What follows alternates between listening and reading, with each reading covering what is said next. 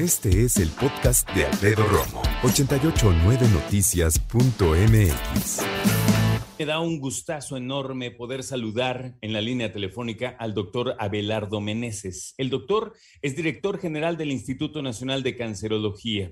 ¿Y qué tema tan importante el de hoy, que es el Día Mundial contra el Cáncer de Colon? Antes que nada, doctor Meneses, bienvenido. ¿Cómo le va? Alfredo, ¿cómo estás? Buenas tardes. El gusto es para mí y estar con tu audiencia.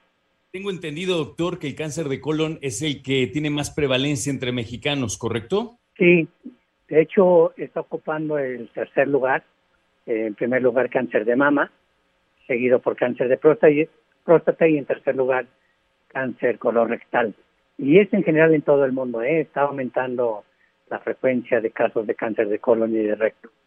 La pregunta es obvia, doctor. ¿Por qué? ¿Por qué está creciendo tanto y tan rápido? Bueno, hay algunos factores de riesgo que son los que están predominando y tienen características muy específicas. Uno es el tipo de alimentación. Sabemos que cada vez tenemos eh, una población que cursa con sobrepeso, con obesidad.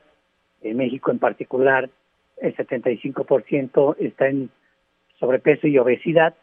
Ese es un factor de riesgo muy importante acompañado por la falta de actividad física.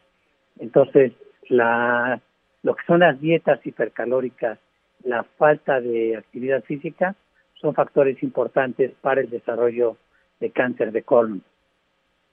Y eso es bien importante. Ahora, sobre todo, me imagino que un factor interesante va a ser analizar cómo y de qué manera nos va a afectar la pandemia en ese sentido, ¿verdad?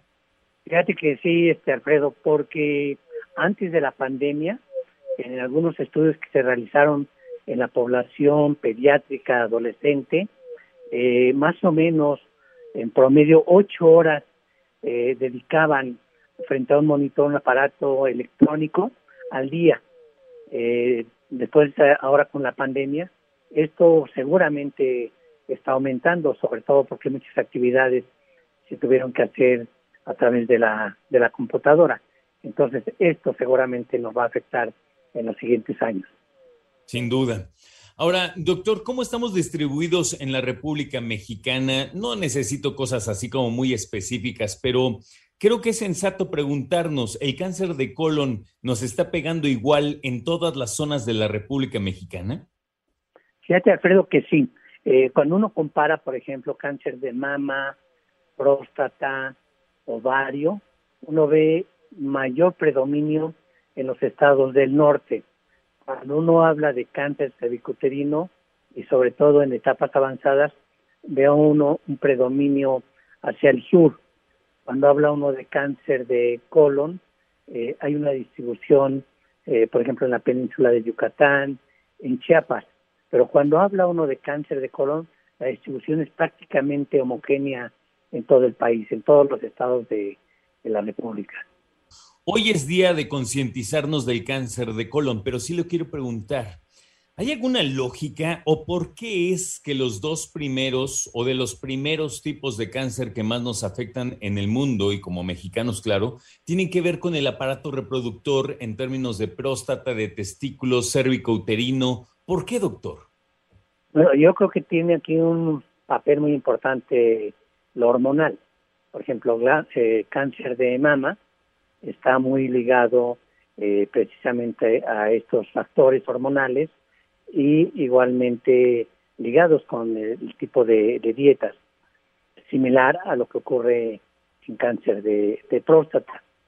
En el caso específico de, del colon, es el tumor maligno más frecuente en ambos sexos, tanto en el hombre como en la mujer, y ahí claramente eh, las evidencias marcan el tipo de dieta hipercalórica, el consumo alto de carbohidratos y de, y de grasas y la falta de ingesta de verduras, leguminosas, de fibras, cereales, es lo que condiciona el eh, cáncer de colon, aunado al sedentarismo que tenemos. Eso se, se marca muy claramente lo que tiene que ver más desde un punto de vista hormonal y aquello que tiene que ver mucho con nuestro tipo de alimentación. Quiero preguntarle, doctor, ¿cómo le fue al Instituto Nacional de Cancerología durante la pandemia? ¿Cómo, cómo trabajaron? Eh, me imagino que hubo personas que llegaban a revisarse, otras dejaron de ir por miedo a contagiarse. ¿Cómo lo vivieron, doctor? Si lo dividimos en dos momentos, vale la pena, sobre todo en el 2020, en donde nos estábamos enfrentando de primera mano con el virus, con el coronavirus.